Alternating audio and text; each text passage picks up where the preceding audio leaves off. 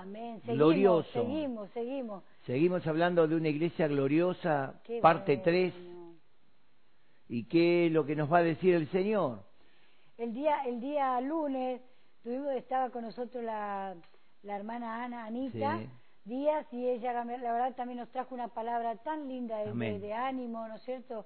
Nos habló de Pablo y Silas cuando estaban allí en lo más triste y oscuro, eh, eh, difícil situación que estaban pasando, pero a pesar de toda esa paliza que le dieron y estaban lastimados, ¿no? Ahí, ellos tenían el deseo de cantar, como cantábamos nosotros desde Amén, acá, amén. desde atrás, ¿no? Acompañando a los chicos, a los salmistas, y, y- y yo le decía a la hermana Anita, ¿qué pasaría si Pablo y Silas estarían quejándose?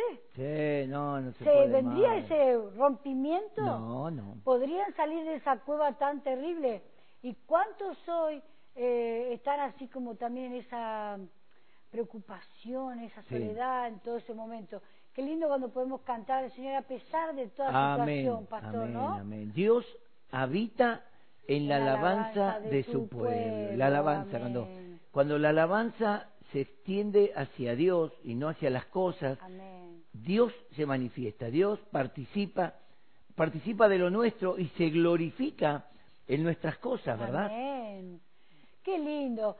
Hermanos queridos, la verdad que nos gozamos cada vez que podemos salir al aire, eh, agradecidos al Señor por todo el hermoso equipo que tenemos acá, que Amén. están tan atentos a todos los detalles. Y, y bueno, nos reíamos un poquito porque hay unos hermanos que nos ven como muy eh, tortolitos y hoy nos separaron, vida. Hoy no se mirá, No, no, no, que no. estás de mí. No, no, nada, nada nos puede Bueno, separar del amor de Cristo, de- amén. Amén. Ah, no, y- No, pero es lindo. Estamos acá con ustedes para disfrutar otra palabra de parte de Dios. Amén. El pastor va a estar eh, trayéndonos la palabra de Dios, así que, pastor, qué, qué lindo que podemos, la palabra es tan edificante para Amén. nuestra, nuestro espíritu, para Amén. nuestra alma. Amén. Y allí, aunque eh, me estaban diciendo que muchas veces no, no, no mandan mensajitos ni nada, pero pastora, estamos ahí, ¿eh? Amén. Estamos Sí. ahí, así que hay muchos conectados para recibir en esta noche la palabra preciosa de parte de nuestro querido Dios, que siempre nos va a apapachar y nos va a fortalecer. Así que si alguno hoy en esta noche está medio tristón, medio preocupado, quiero decirte que el Señor es fiel y que, bueno, como el pastor nos está enseñando de una iglesia gloriosa, ¿cómo es una iglesia gloriosa? Mm. Como radiante, alegre, feliz, ¿verdad? Porque ya demasiado está pena y Sí, más sí, sí. pena que más pena que gloria, como dice nuestra profeta Priscila. ¿No? Muchas veces Amén. pasa, pero qué lindo, pastor, hoy Amén, que, podemos una noche más, que estamos con el DirecTV, el, ¿cómo el DirecTV? El, El Face. el Facebook, eh, bien, dentro de todo me parece hoy, así que sin más, pastor, Amén. vamos a, a estar atentos a lo que Dios nos quiere hablar hoy. Hoy quiero hablar eh, acerca de una iglesia gloriosa en el poder de Dios. Wow. Y qué importante, vamos a prestar atención a lo que nos dice Dios en su palabra, lo que dice el apóstol Paulo en el libro de Efesios, en la carta a los Efesios, capítulo 1, versículo 15 al 23. Hay expresiones muy importantes, muy fuertes que el apóstol Pablo emplea para presentar a la iglesia, para presentar lo que la iglesia tiene, lo que Dios le dio. Entonces en Efesios, como usted ya lo encontró ahí, capítulo 1, versículo 15 al 23 dice, por esta causa también yo, habiendo oído de vuestra fe en el Señor Jesús y de vuestro amor para con todos los santos, no ceso de dar gracias por vosotros, haciendo memoria de vosotros en mis oraciones, para que el Dios de nuestro Señor Jesucristo, el Padre de Gloria, os dé espíritu de sabiduría y de revelación en el conocimiento de Él, alumbrando los ojos de vuestro entendimiento, Amén. para que sepáis cuál es la esperanza a que Él os ha llamado y cuáles las riquezas de la gloria de su herencia en los santos y cuál la supereminente grandeza de su poder para con nosotros los que creemos. Mirá cuántas cosas.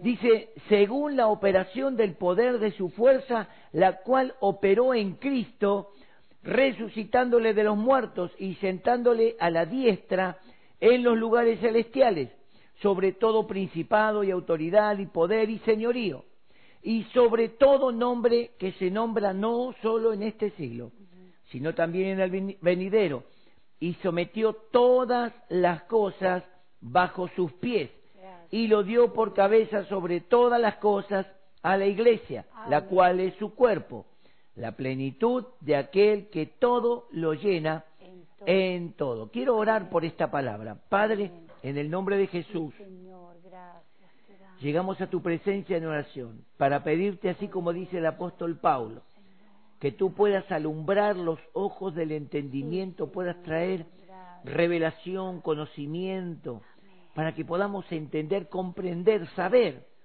lo que tú nos has concedido en Cristo Jesús. Oramos creyendo que va a haber una revelación tremenda de lo que somos en esta tierra, de lo que hemos recibido.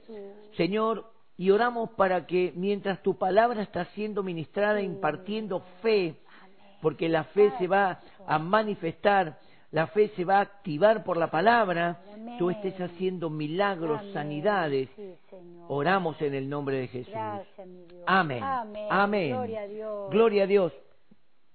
Todos los mensajes que estuve hablando eh, tenían unas actitudes diferentes, ¿verdad? Y hoy quiero hablar de algo muy, muy importante. Quiero hablar de la iglesia gloriosa en el poder de Dios. Como hemos leído, y acá hay cantidad, cantidad de palabras, pero yo quisiera tomar una figura en el Antiguo Testamento, ¿verdad? Una simbología, podríamos decir. Eh, sabemos que todo lo que sucedió en el Antiguo Testamento tiene una simbología muy fuerte con el Nuevo. Por ejemplo, la mujer en el Antiguo Testamento, en su mayoría, representa a la Iglesia o representa una falsa doctrina. El hombre del Antiguo Testamento representa al varón de Dios, el profeta, aún a Cristo, el hombre. Por eso el apóstol Pablo habla del matrimonio, Cristo y la iglesia, el varón y la mujer, ¿verdad? No habla de dos varones ni de dos mujeres, habla del varón y la mujer, Cristo y la iglesia. Ahora, yo quisiera tomar la figura de Eliseo y Elías, ¿verdad? Y los quisiera representar como Elías, Cristo, y Eliseo la iglesia. Para mí tiene una, figura muy especial, porque Elías aparece en un momento de la historia, en Primera de Reyes 17, Elías Tisbita aparece y le dice acá, por palabra de Jehová en cuya presencia estoy, a quien yo sirvo, que no va a llover ni va a caer rocío, y le suelta la palabra y se va Elías. Y bueno, se va ahí al arroyo de Kerib y ahí se queda hasta que Dios le hable y lo manda con la viuda. Pero eh, el, ministerio de Elías fue un ministerio dirigido a los reyes, a las autoridades superiores, casi no trató con el pueblo Elías. Elías trató, trató con los ejércitos, trató con, con, los poderes, con los gobiernos, con las autoridades, con los mismos reyes, ¿verdad? Sobre todo acá. Y, y vemos cómo eh, Elías era la palabra de Elías estaba respaldada por Dios. Recuerdo cuando eh, acá manda a buscarlo y viene un capitán de 50 y con toda la soberbia lo encuentra Elías sentado allí en un monte y le dice, eh, tú, varón de Dios, desciende, el rey te busca. Y Elías lo mira y le dice, si yo soy varón de Dios, caiga fuego del cielo, te consuma a ti y a tus 50. Oh, qué tremendo. El rey mandó otro, con 50 más. Y viene el otro capitán ahí, lo busca y dice, eh, tú, varón de Dios, el rey te llama, desciende pronto. Y él dice, yo soy varón de Dios, caiga fuego del cielo y te consuma a ti y a tus cincuenta. Tremendo. Y después viene otro capitán que lo manda el rey. Y ese capitán temía a Dios. Y algo que le dice el capitán, le dice, oh siervo de Dios, eh, ten misericordia de mí, tu siervo. O sea, se humilla y le dice, cuando Jezabel estaba matando a los profetas, yo guardé cien profetas de cincuenta y cincuenta y los sustenté con pan y agua. Dice, tenga misericordia de tu siervo y desciende conmigo. El rey quiere hablar contigo. Ve y dile al rey, y él dice, no, porque el Espíritu de Dios te va a tomar y te va a llevar, y el rey, no, no, no, ve y dile al rey que venga, que yo lo voy a... O sea, ven, es símbolo de que cuando vamos a Cristo con soberbia, ahora Señor opera, Dios dice... Como prepotente. Y bueno, pero cuando vamos con humildad, diciéndole, Señor, ten misericordia, acuérdate de tu siervo, acuérdate eh, de tu amor, Dios está operando. En, en, ese, en ese estado, Elías, bajo una amenaza, ahí para mí Elías representa la muerte de Cristo. Elías huye, queda deprimido, desea la muerte, se esconde en una cueva, Dios lo vuelve a llamar y le dice, Elías, todavía la comisión sigue. Es como que Cristo resucitó, para mí, ¿eh? Para mí, nadie diga, oh, el pastor, para mí. Y vuelve al ministerio. Cuando Cristo resucitó, ¿a dónde volvió? Al ministerio. Volvió a sus discípulos, ¿verdad? A los que él eligió. Y allí Dios le dice que tiene que ir a ungir dos reyes y un profeta en su lugar. Lo primero que hace Elías, va y unge un profeta, a Eliseo. Eliseo para mí es símbolo de la iglesia, que es llamada, de, en medio del trabajo de este mundo, es llamado, Eliseo prácticamente consagra todo, mata a los bueyes, con el arado hace, hace un, como una, un asado, hace una comida y convida al pueblo, a sus padres, se despide para no volver más. Un hombre y una mujer de Dios, cuando toman el mando del Señor, no tienen que andar mirando, ¿y qué hago si me falla? Dios no falla, ¿verdad? Y allí, cuando Elías ya está terminando el ministerio, prácticamente le dice a Eliseo, eh, pide lo que quieras que yo te conceda y, y te lo daré. Y él le dice, una doble porción del Espíritu que está en ti, sea sobre mí. Y él le dice, bueno, si me vieres cuando fuere quitado, y fue. Elías es llevado vivo al cielo, símbolo de que Cristo ascendió a los cielos glorificado, vivo, y ese manto es desatado, y Eliseo va y toma el manto y lo dobla de la misma forma que Elías, y dice, ¿dónde está el Dios de Elías? Y golpea las aguas del Jordán y las aguas se abren igual, igual como lo hizo Elías. Ahora, cuando Cristo ascendió a los cielos, Él dijo, quédense en Jerusalén y yo les enviaré el poder del Padre, el cual oísteis de mí, el Espíritu Santo, y cuando Él venga me seréis testigos con poder. Y en Pentecostés sucedió. Y Eliseo caminó trabajando sobre el pueblo.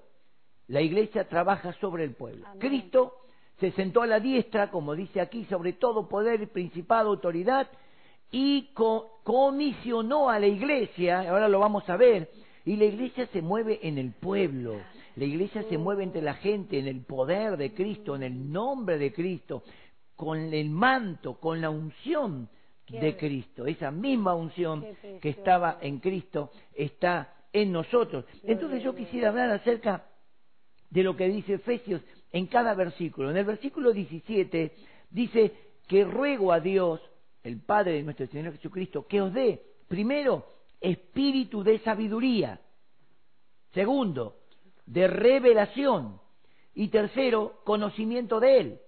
O sea, hay tres cosas importantes que Pablo está diciendo. Espíritu de sabiduría, es decir, una actitud de sabiduría. Y Salomón dice, busca la sabiduría. Cámbiala por las piedras preciosas, porque mejor es la sabiduría que las piedras preciosas. ¿Verdad? Y el conocimiento más que las riquezas. O sea, nosotros como seres humanos aplicamos el valor a las cosas perecederas. Cuando María se sentó a los pies de Jesús para escuchar la sabiduría del Señor, Marta estaba atendiendo la casa y le dice, ay Señor, no tenés cuidado, que mi hermana no me ayuda, que se sentó ahí muy pancha y yo tengo que terminar todas las cosas y que lavar y que planchar y que... Jesús le dice, Marta, Marta, qué turbada que está, esto es algo de todos los días, esto es único. María eligió la mejor, parte.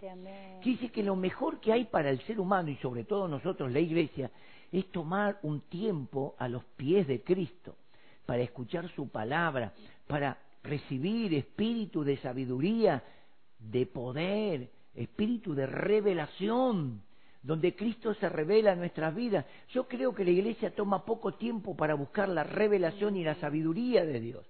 Por eso no tiene conocimiento de Él.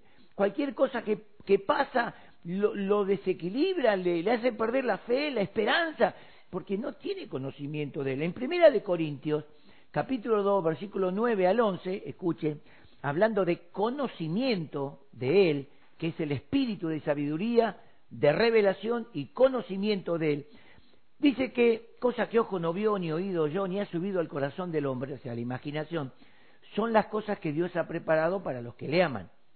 Pero Él las reveló a nosotros por el Espíritu, porque el Espíritu todo lo escudriña, Amén. aún lo profundo de Dios. Así como el Espíritu del hombre conoce las cosas del hombre, así el Espíritu de Dios conoce las cosas de Dios. Y dice en el versículo 15, y ustedes no recibieron el Espíritu, a ver, el versículo 11, ustedes no recibieron el, versículo, el Espíritu del mundo para estar otra vez en temor, para estar otra vez en debilidad, sino el Espíritu que clama Abba Padre, ¿verdad?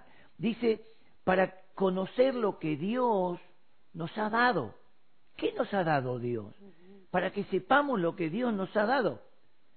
Y acá comienza el apóstol Pablo a descifrar lo que Dios nos ha dado. Entonces dice que Dios alumbre los ojos de vuestro entendimiento. Entendimiento.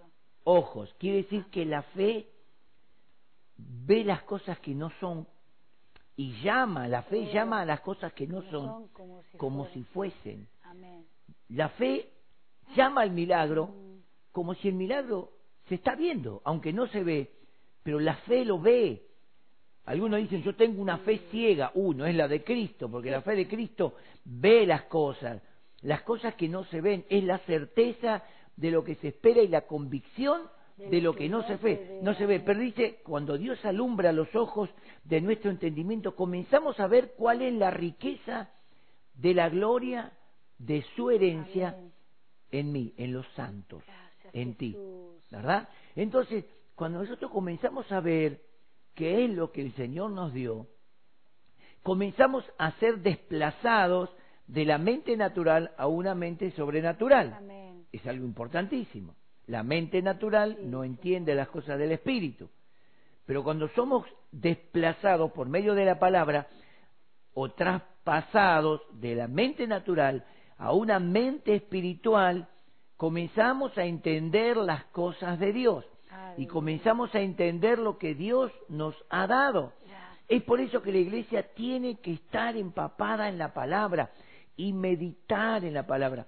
Jesús dijo en San Juan 5:39, escudriñen las escrituras, escudriñen, Amén. escudriñen, examinen, investiguen, porque ustedes piensan que con tener la Biblia lo tienen todo, o sea, tienen la vida eterna.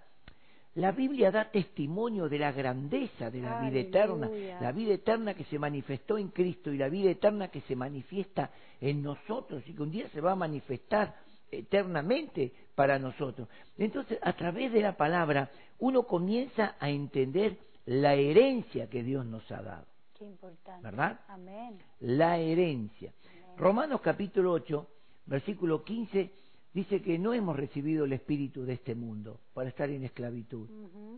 Y el verso 16 dice, el espíritu mismo nos da testimonio Amén. de que De somos hijos de Dios. Amén.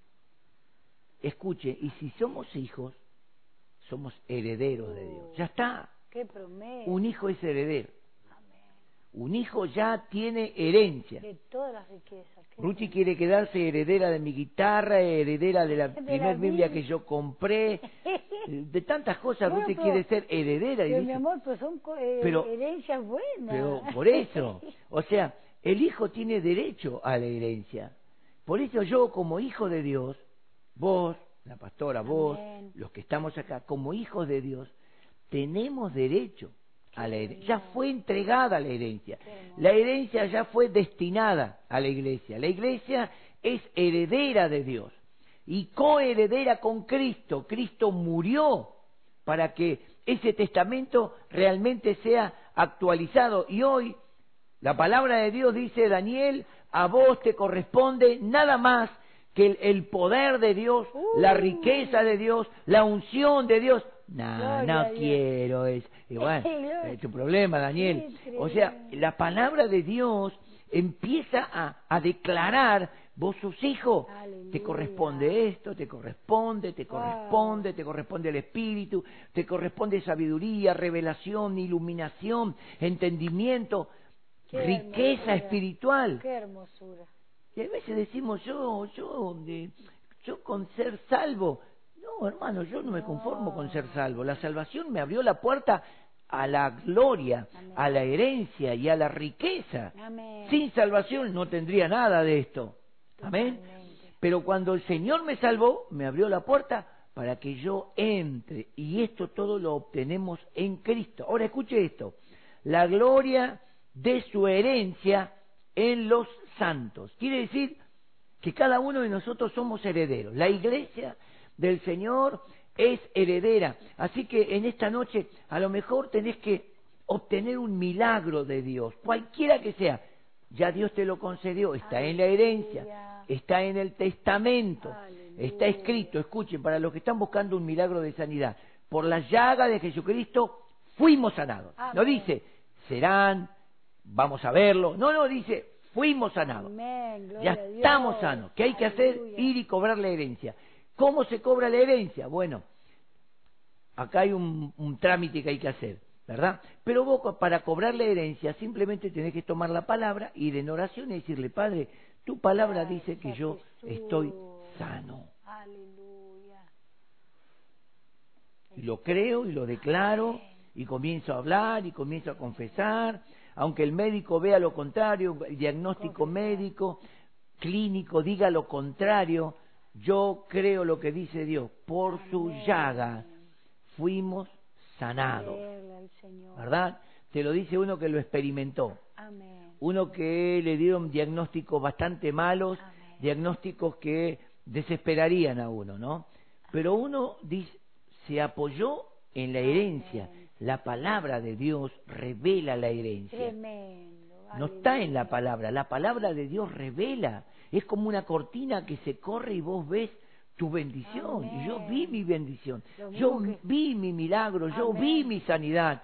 Y aunque hubo un proceso que hacer, como en, lo común hay que hacer un proceso, unos trámites, hicimos unos pequeños trámites con, con los líderes, me ungieron con aceite, oraron por mí, creyeron, yo creí y el milagro sucedió. Aleluya. porque es herencia, Amén.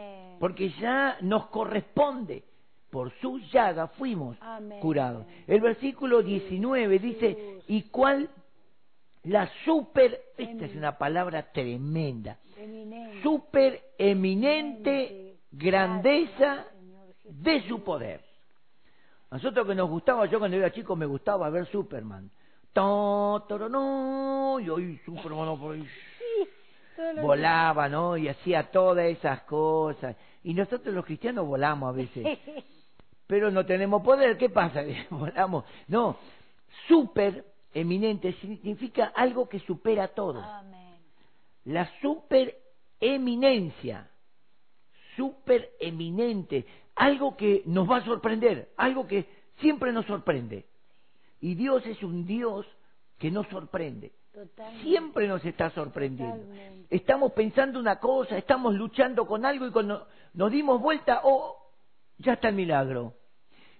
Porque Dios es un Dios de amor y Él ya está operando. Mientras yo estoy hablando, Dios está haciendo el milagro. Amén, Ahí vos estás creyendo y decís, sí, lo recibo, lo recibo. Poné la mano en tu corazón y decís, de lo recibo ahora, Padre, el milagro se está realizando. Cualquier, cualquier cosa. Miren, en Marcos capítulo 11, Gracias, papá. verso 23, verso 22, Jesús dijo, tengan fe en Dios. Y el 23 dice, de cierto, de cierto os digo, cualquiera que dijere a este monte, quítate y échate en el mar, y no dudare en su corazón, sino que cree que será hecho lo que diga, lo que diga será hecho.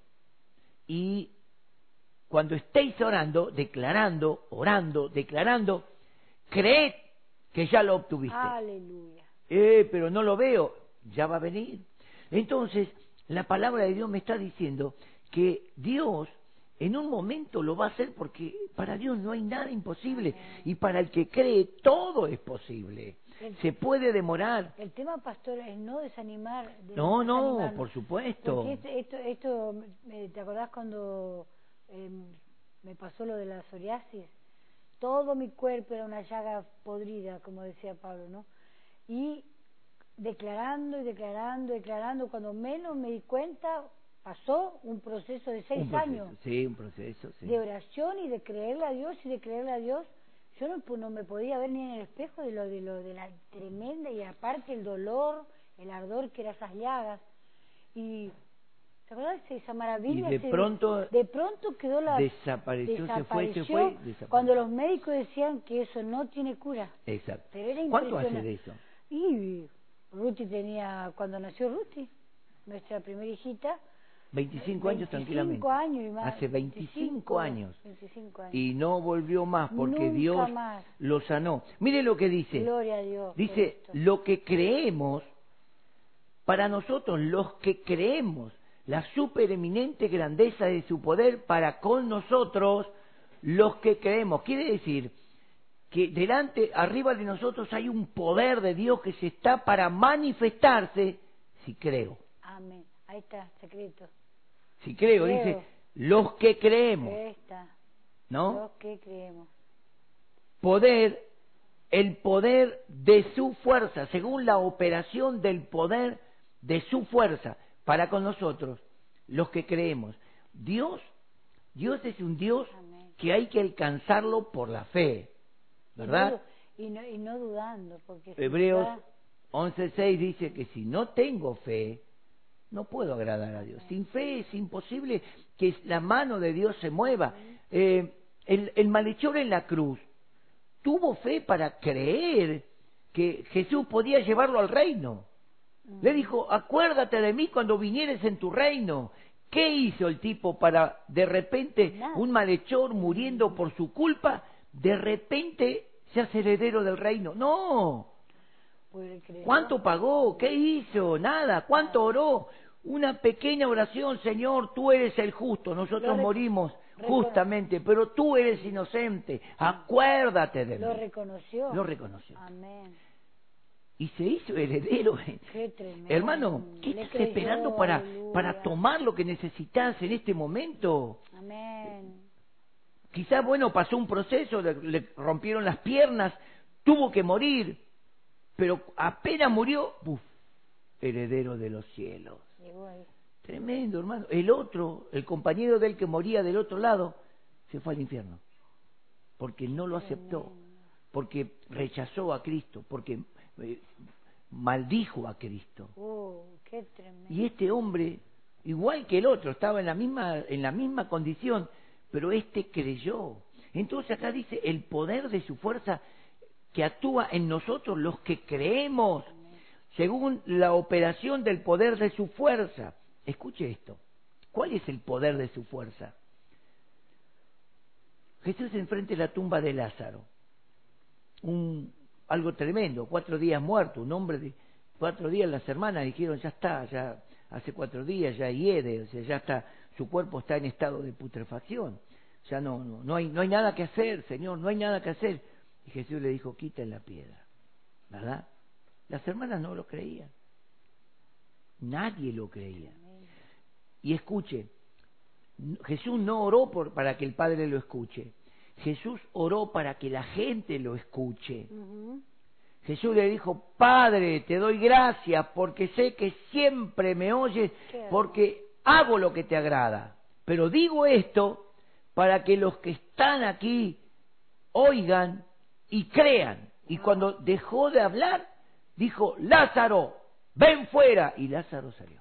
Y ahí nos demuestra que Dios, que no hay nada imposible para el Señor. Él llamó Aleluya. a Lázaro a la vida. Amén. Aunque estaba ahí putrefacto. Ahora, hermano, quiero, quiero que te unas conmigo en esto. Él llamó a Lázaro a la vida, estaba muerto. Quizás vos tenés familiares que están en un estado de muerte espiritual, separados de Cristo. Hijos, personas, no sé.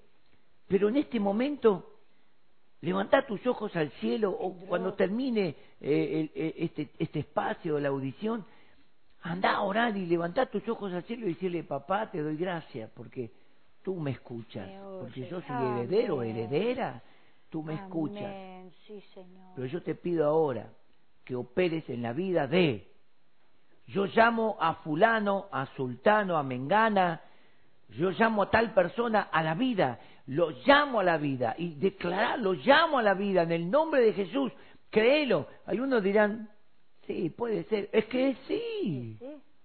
Está escrito, claro. Para el que cree, Todo es posible. algo, algo, Todo pues. o algo. Todo es posible. Entonces, si para el que cree todo es posible, ¿por qué vas a dudar de que quién sabe? No, no, quién sabe no.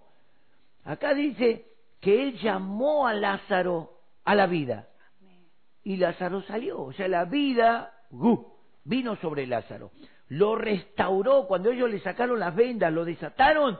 Lázaro estaba entero, qué sano, ni olor a podrido había. Mm. No había porque el ¿Qué Señor transformó todo. Qué testimonio para todos los vecinos. Dice desde familia. ese momento muchos judíos creyeron en él. Entonces los escribas, los fariseos y los ancianos fueron a los sacerdotes y al sumo sacerdote, le contaron y ellos dijeron, este tipo tiene que morir. Ay. o sea, Cristo fue un hombre que hacía lo mejor y, y la religión se enojaba. Qué- El hombre religioso no quiere aceptar a Dios, no quiere aceptar a Cristo, no porque no cree, porque no quiere obedecer, Mm. porque sabe que aceptar a Cristo es llamado a la vida y, y una vida nueva, no una vida de pecado, de mentira, una vida baja, sino una vida de excelencia. Amén.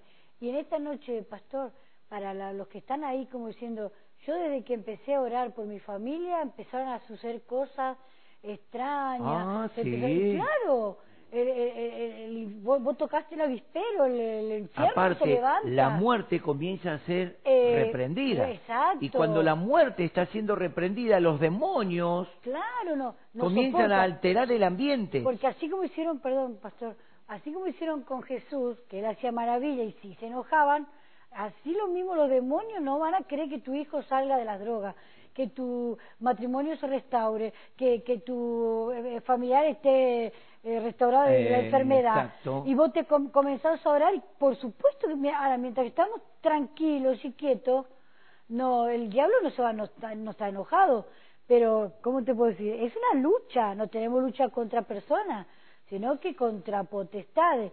Y así cuando Dios hacía milagros, hoy también este mismo milagro Dios quiere hacer de restauración. Así que el que está orando y se levantó en guerra contra el enemigo, no se desanime. Ahora, este No poder que yo te estoy diciendo es el poder de Dios Amén. que levantó a Cristo de los muertos. O sea, Poderoso. Cristo estaba muerto, su cuerpo estaba muerto como el de Lázaro, ¿verdad?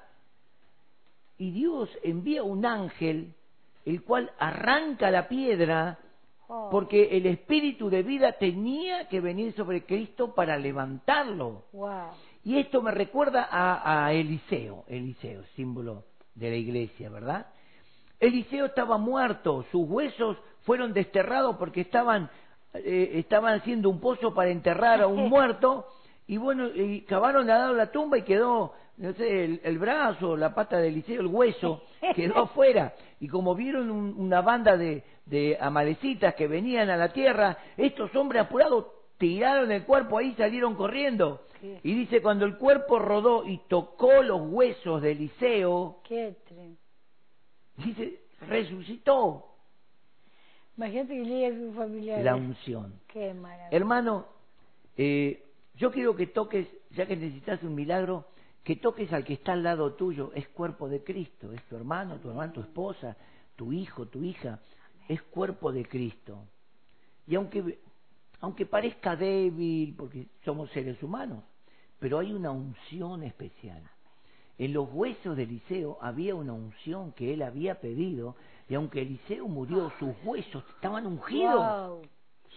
Entonces toca a esa persona que tenés al lado y decir, yo recibo ahora la vitalidad, la Amén, vida la vida de Cristo. de recibo el poder de Cristo, Sí, ese poder que resucitó a Jesús, Cristo aleluya. de los muertos, ese poder vivifica también Amén. mi cuerpo, Amén. en el nombre de Nombre Jesús. Jesús, aleluya. Dice también que eh, este poder lo resucitó a Cristo de los muertos y lo sentó en lugares celestiales, a la derecha de Dios, Cristo Jesús. En lugares celestiales.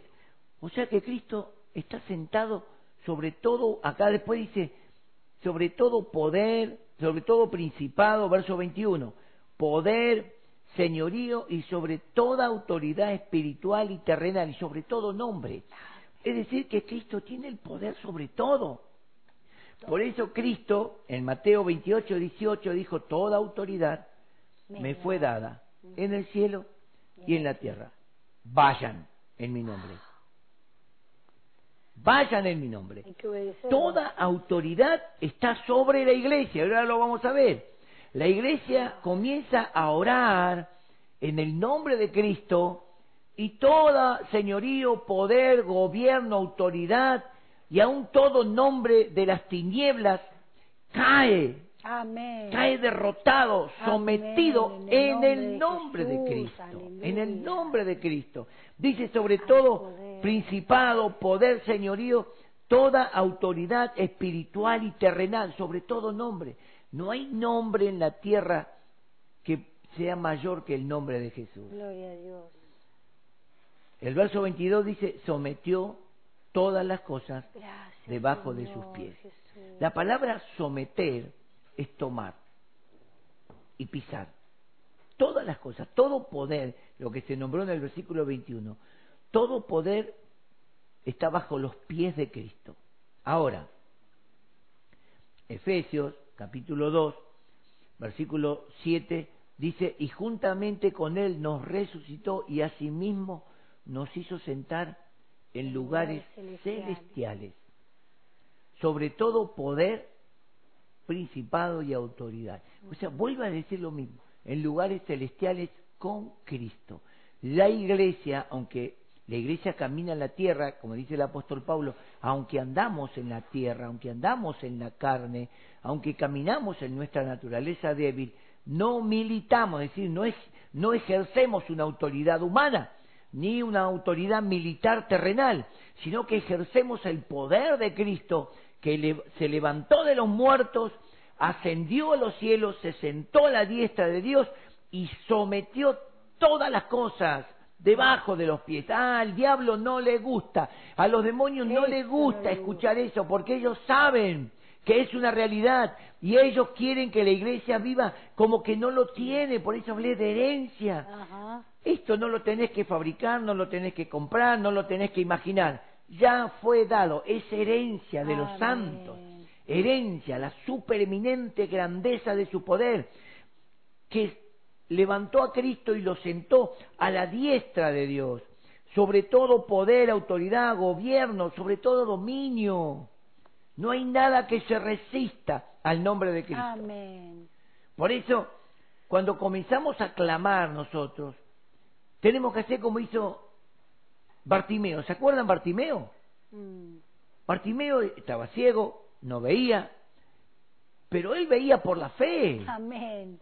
Cuando le dijeron es Jesús, Jesús, sí, Jesús de Nazaret, él entendió que ese hombre tenía una relación con el, con el rey David, que él entendió, fíjense, él era ciego, pero entendió que Jesús era el hijo de David y que tenía poder mesiánico, Mm. y comenzó a gritar, Jesús, hijo de David, ten misericordia. Y él gritaba y la gente le, le decía, pues, calla, basta, dale. basta, escúchame, Bar, Barti, Barti, escúchame, tranquilo, tranquilo, esto no es para vos.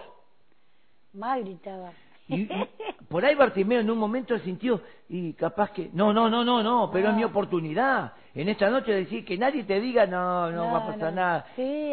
Tu destino, Bartimeo, tu destino ya está marcado. Sos ciego, mendigo.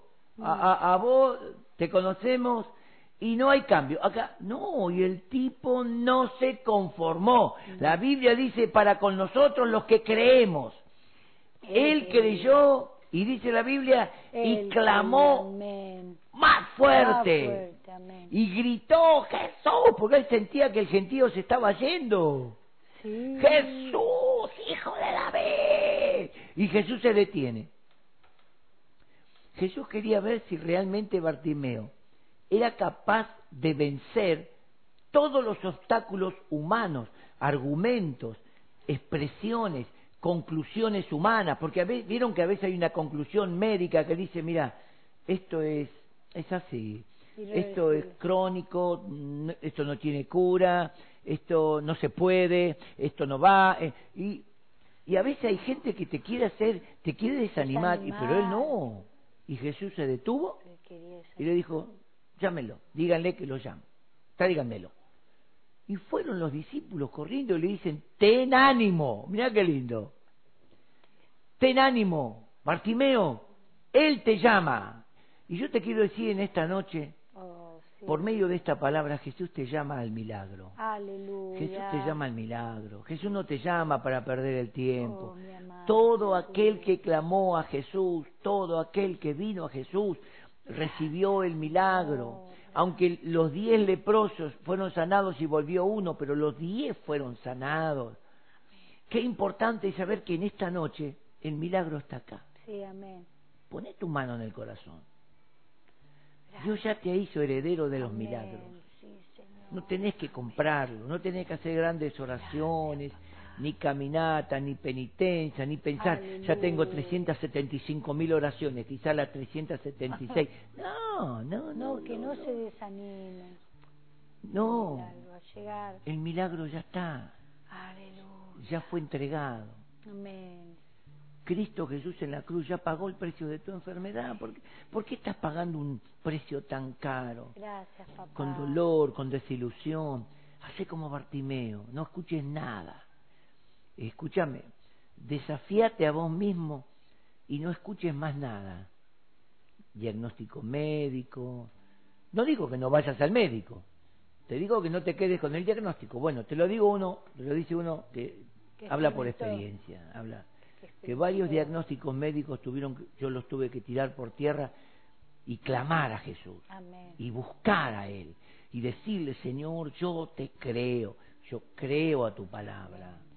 Y en esta noche ya estoy terminando, por eso cerrá tus ojos, seguí escuchando y poné la mano en tu corazón y no te veas, no te veas enfermo. No es un, no es una cuestión de un poder mental o visionario. No, no, no. Bartimeo en ningún momento se vio enfermo. Él desde que escuchó que Jesús pasaba por ahí, él se creyó sano y él Amén, comenzó. Y cuando Jesús lo llama y le dice, ¿qué quieres que te haga? Señor, que me devuelvas la vista, recíbela. ¿Por qué Oh. Jesús le dijo recíbela? Ni lo tocó ni nada, porque vio fe, Amén. poder que actúa en nosotros los que creemos. Y hoy el Señor está preparado para decir, recíbelo, recíbelo, porque Él ve fe y cuando Él ve fe, Él opera. Cuando Él ve fe, no hace falta más nada, no hace falta grandes oraciones, no hace falta castigo, por alguna hora como que tiene que orar castigado para... No, hace como el malhechor en la cruz. Él no tenía nada que presentarle al Señor más que su fe. Bartimeo no tenía nada que hacer más que decirle, Señor, creo, Gracias. creo que vos me vas a devolver la vista. Ahí está el milagro, ahí está el milagro. Yo sé que Dios está operando ahí. Yo suelto esta palabra sobre tu vida. Tú que estás ahí, créelo, no lo dudes. Jesús dijo, y no dudar en su corazón, no dudes. No importa lo que grita tu mente y tantas veces oraron, da tantos años. Escucha, escucha tu mente, conformista, la mente natural te dice, tantas veces oraron, hasta te ungieron con aceite, tres veces. ¿Te acordás que el pastor Marcelo casi te unge con aceite, aceite hirviendo? Bueno, qué sé yo, era conclusión del pastor Marcelo. Pero, ¿cuántas cosas te está gritando la mente? Oh, mi Dios. ¿Cuántas cosas te dice tu sentimiento? Señor. Pero, ¿qué te dice el Señor? El Señor, abundante. en otra escena, lo mira a Jairo porque vienen los amigos de Jairo, los familiares, y le dicen, Jairo, ya está, no inquietes más al maestro. ¿Me escuchá? No, no, no ores más al Señor. ¿Por qué? Tu hija ha muerto. Oh, No, ya está, la oración ya está. Todo se terminó, listo, todo se perdió. Y Jesús lo mira, gracias. lo mira a Jairo, yo creo que le clavó los ojos así en los ojos, lo miró a Jairo y le dijo, crees solamente. Amén. Y siguió hablando con la mujer. Imagínense Jairo, Los otros hablando acá y diciéndole, expiró, la nena cerró los ojos y murió, y, y murió, dejó de respirar. Y Jairo con ese corazón De padre, claro. y la voz de Jesús que dice, cree solamente. Vos estás con los ojos cerrados. Y una voz que te dice, no, ya está, no pasa nada, ya está tantas veces, una vez más, vos te pensás, no, no, no. Y hay otra voz fuerte que te dice, cree solamente, Amén.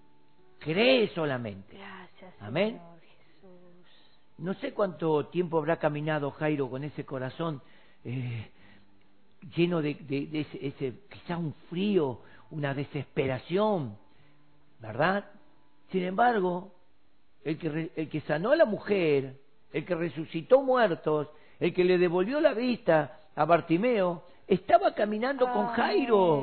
Qué tremendo. Aquel que hizo todo esto y resucitó a la hija de Jairo, está caminando con vos en esta vida. Y te dice, cree solamente. Gloria a Dios. Cree, Señor. Sigamos caminando, Jairo, hasta llegar a tu casa. Cuando entremos en tu casa, el milagro va a suceder. Amén, sí. Estás con tus ojos cerrados. Dice que la iglesia es el cuerpo de Cristo, la plenitud. De Dios en la tierra. Escuchen, la iglesia es el cuerpo de Cristo.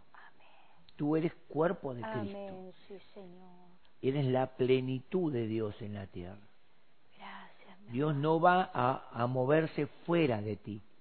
Dios se mueve en ti.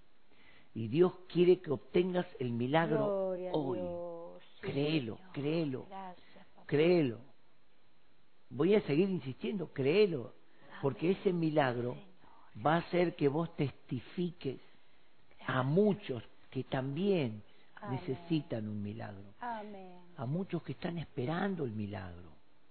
Tú allí con tus ojitos cerrados, pero con tu corazón abierto, con el espíritu Te amo, abierto. papá. Tú eres fiel, Señor. Declaramos Recíbelo. vida abundante, Señor. Recíbelo, le dijo a Bartimeo. Sanidad Recíbelo. Jesús. A Jairo le dijo, cree. solamente. A la hija de Jairo le dijo, a ti te digo, niña, levántate. Qué tremendo. Palabras terribles, tremendas. La muerte no tiene valor, la enfermedad. Ah, la enfermedad huye en el nombre de Jesús. La enfermedad cae porque ya está derrotada. Tenemos que hablar y tenemos que orar amamos. en su nombre con esa autoridad. Decirle. Padre, yo soy heredero, heredera de Cristo y yo recibo el milagro en esta noche. Yo cualquiera sea el milagro, cualquiera, no hay, no hay un límite. La Biblia dice que Dios necesitas al Espíritu Santo, necesitas un, un renuevo del Espíritu, un empoderamiento nuevo del Espíritu. Oh, aleluya. Créelo. Gracias. Dios quiere darte más. Necesitas luz, revelación, sabiduría, entendimiento, conocimiento. Dios quiere dártelo. Pablo dice, yo oro para que Dios les dé estas cosas. Sí. Entonces hay algo, hay una puerta abierta, hay un- una ventana abierta en los cielos. Y hay una bendición que está cayendo, se está derramando, Gracias. está buscando un corazón abierto, está buscando un corazón creyente, una mente abierta a recibir el milagro. Hay un poder de Dios que quiere manifestarse, hay un poder de Dios. que quiere obrar. ¿Quién es? ¿Quién va a ser el beneficiado en esta noche? La beneficiada de ese milagro. Amén. Ah, con tu mano en el corazón. Pregunto otra vez. Gracias, Jesús. Gracias. ¿Quién va a ser el beneficiado la beneficiada en esta noche, Gracias, papá. que va a recibir el milagro de Dios. Oh, gloria a Dios. Y el día domingo vamos a recibir mensajes. En esta semana vamos a recibir mensajes Sí, para Padre. leerlos el domingo, diciendo Dios me sanó, Dios trajo a mi Oh, hijo, a mi hija, Dios hizo este milagro. Santo eres tú, Señor. Estamos La delante de uno que murió, resucitó, ascendió a los cielos y está operando en nuestras vidas. Padre, Gracias, papá. no somos una religión, Oh, somos la iglesia de Cristo, la autoridad máxima, la plenitud de Cristo en la tierra. Y esta palabra, Señor, que tú nos has Gracias, ministrado, papá. nos has Sí, hablado. Señor. Aleluya. Esta palabra es suficiente para volver a meditarla también, para creerla. sobre cada Porque vida. tú nos has hablado en esta noche que ya nos has dado estas cosas, Amén. Sí, Señor. que ya están en la iglesia, Gracias, papá. que simplemente la iglesia tiene que tomarlas por la fe. Aleluya. Sabiduría, revelación, espíritu de poder, superabundante Gracias, riqueza gracias. del poder, Gracias, de la gloria de Cristo. ¿Cuántas, cuántas cosas? Amo, Señor, somos una iglesia gloriosa. Santo, santo. Gloriosa en el poder de Dios. No somos una iglesia débil, somos seres humanos débiles, pero con una promesa de gloria, Amén. Con un poder sobrenatural, Amén. Sí, con una unción Aleluya. sobrenatural, la Te misma que estaba en Cristo, el cual lo levantó de los muertos, ese mismo poder está en nosotros, Sí, Señor. para que nosotros podamos funcionar, operar, ministrar, activar en ese poder. Yo bendigo a la iglesia, bendigo a la iglesia, Amén. Sí, a cada uno que está allí escuchando, Señor, Amén. que crea que para ti, Señor, no hay nada imposible, nada imposible. Tú eres poderoso, Señor, para levantar muertos de día. Gracias, nosotros, Señor, que creemos, Todo, Señor. En nosotros actúa el poder de tu fuerza. Ese poder sobrenatural que nos hace caminar en medio de la tempestad, en medio de las aguas violentas, ese poder que nos hace hablar palabra de vida, de milagro. Señor, en esta noche Gracias, papá.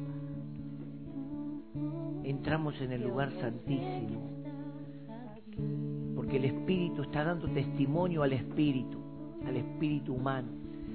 Tu Espíritu está dando testimonio. Tú eres hijo, tú eres hija, tú eres heredero, heredera. Ya la herencia ha sido confirmada. Gracias, papá. Sí, Señor. Seguimos orando, Señor, porque tú estás operando allí, tú estás haciendo la obra, tú estás sanando. Hay personas que ya sienten, sienten el alivio, sienten el milagro. Hay personas que se van a acostar a dormir y lo que hacía mucho no podían hacer por el cuerpo enfermo, porque estaban paralizados, porque tenían alguna situación, se van a identificar sueltos.